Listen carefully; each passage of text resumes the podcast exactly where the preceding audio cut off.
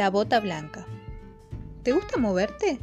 ¿Cuáles son los juegos y las actividades favoritas que te gusta realizar al aire libre? ¿Has explorado todo lo que puedes hacer con tu cuerpo? ¿Alguna vez tuviste inmovilizada una parte de tu cuerpo? ¿Tuviste que estar en la cama o muy quieto por algún tiempo? ¿Quién te gustaría que te visitara si tuvieras que quedarte en quieto?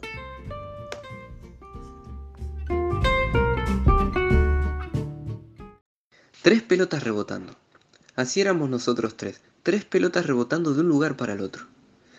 Qué lindo era saltar, correr, escondernos, rodar por el suelo, pintar, hacer burbujas de jabón, tirarnos aguas y disfrazarnos. ¿Me habré olvidado de algo? Seguro que sí, porque cada día se nos ocurrían nuevas ideas, juegos, y no nos alcanzaba el día para hacer todo lo que queríamos. Cuando papá y mamá nos bañaban a la noche y nos decían que ya era hora de dormir, muchas veces rezongábamos. Pero mami, todavía no terminé de jugar. El mundo enterito era nuestro. Aunque nuestro patio estaba cercado, lo mismo que los patios de las casas vecinas, sentíamos que todo nos pertenecía. El mundo no tenía fronteras en nuestra mente.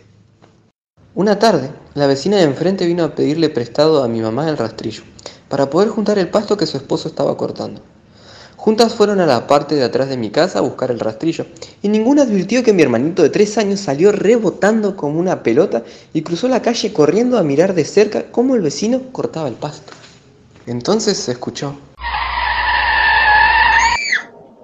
Los que estábamos dentro de la casa salimos, mientras mi mamá y la vecina corrían desde el fondo con el rastrillo en la mano. El vecino llegó con mi hermanito en los brazos. Lo atropelló un auto. Lo atropelló un auto. Mi mamá tomó a Alex en sus brazos. Lo sentó en una silla y comenzó a examinarlo. Alex, ¿dónde te duele? Preguntaba mientras intentaba quitarle la ropa. Ningún raspón ni magulladura mostraba huellas del impacto, pero Alex lloraba. Al mismo tiempo, llegó corriendo el conductor del auto que lo había atropellado. ¡Qué error! En ningún momento vi al niño. Solamente escuché un golpe y me detuve. Pobrecito, por favor, llevémoslo al médico. Al tratar de quitarle el pantalón, Alex comenzó a llorar con más intensidad. El problema estaba en la pierna. No se veía nada a simple vista, pero él no se dejaba tocar en la zona de la pantorrilla. Mamá y papá se fueron con él al hospital. La radiografía muestra que tiene una fractura en la parte inferior de la pierna, cerca del tobillo. Dijo el doctor.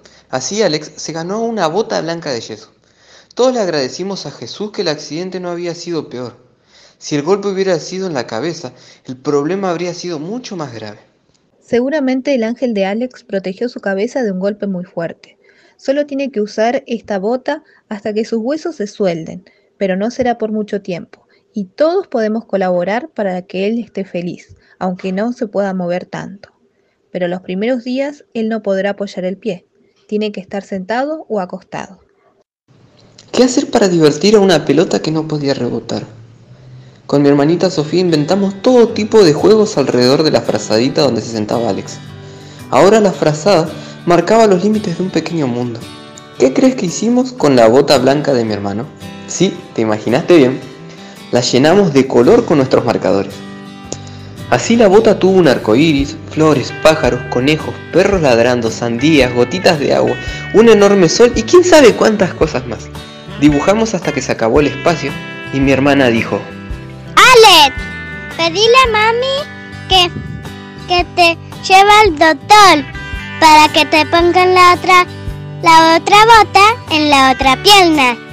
En cuanto nos aburrimos de dibujar, armar rompecabezas, diseñar casitas con ladrillos, nos acordamos del viejo cochecito en el que mis papás paseaban a los mellizos cuando eran bebés. ¿Podemos pasear a Alex en el cochecito azul? Pregunté.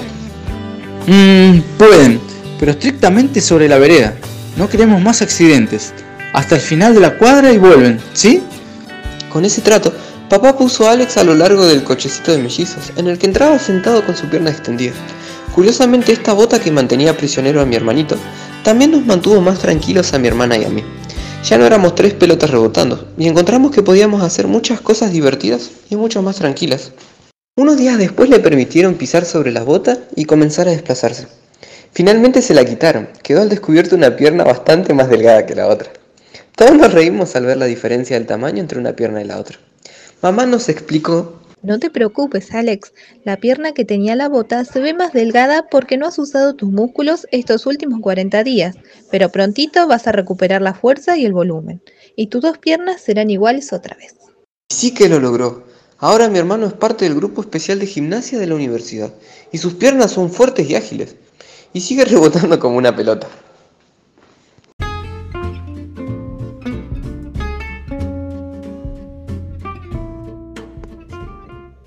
¿Cómo puedes evitar accidentes mientras te mantienes activo? ¿Alguna vez tuviste un accidente? ¿De qué forma sucedió? ¿Cómo fue tu recuperación? ¿De qué manera puedes alegrar a algún amigo que se accidentó o está enfermo? No olvides el siguiente consejo. Un amigo siempre afectuoso y el tiempo de angustia es como un hermano. Proverbios 17, 17.